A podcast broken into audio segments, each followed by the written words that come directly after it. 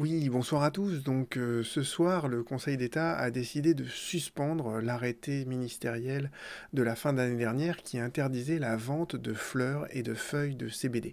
Donc ça a fait le, tour de toutes les rédactions euh, ce soir et je voulais le commenter euh, directement. Vous pouvez retrouver la décision sur le site du Conseil d'État. Je vous fais un résumé très succinct de tout ça.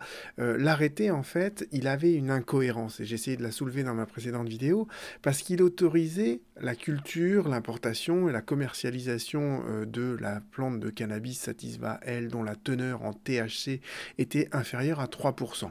Donc de ce point de vue-là, il y avait une autorisation totale et euh, le Conseil d'État dit, bah, vous voyez bien qu'en dessous de 0,3%, euh, on n'est pas en présence d'une drogue, on n'est pas en présence d'un stupéfiant. Et dans le même temps, l'arrêté interdisait la vente de, des fleurs et des feuilles. Et il y avait plusieurs argumentations qui étaient avancées pour ça.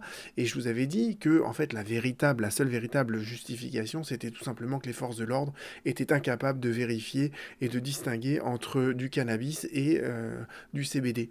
Et donc, euh, le Conseil d'État a dit, bah, en fait, il y a un doute sérieux sur cette légalité, sur cette interdiction absolue qui figure dans l'arrêté. Euh, parce que, en fait, d'une part, on ne prouve pas la nocivité de cette fleur et cette feuille, comme le faisait valoir pourtant l'arrêté. Donc, cet argument qui était avancé, il était complètement foireux. Et d'autre part, en fait, la fameuse impossibilité de ne pas pouvoir contrôler euh, le cannabis du CBD, eh ben, en fait, c'est pas démontré. Et quelqu'un sous ma précédente vidéo avait montré qu'en fait, il y avait des moyens très simples de le faire et qu'en Suisse, il le faisait très bien. Donc, le Conseil d'État a décidé de suspendre provisoirement cette décision, cet arrêté, avant de statuer au fond sur ce point et je vous tiendrai au courant. Et je pense que euh, la meilleure analyse, c'est celle de Cécile euh, Duflo qui disait que interdire le CBD, c'est comme interdire le champomis.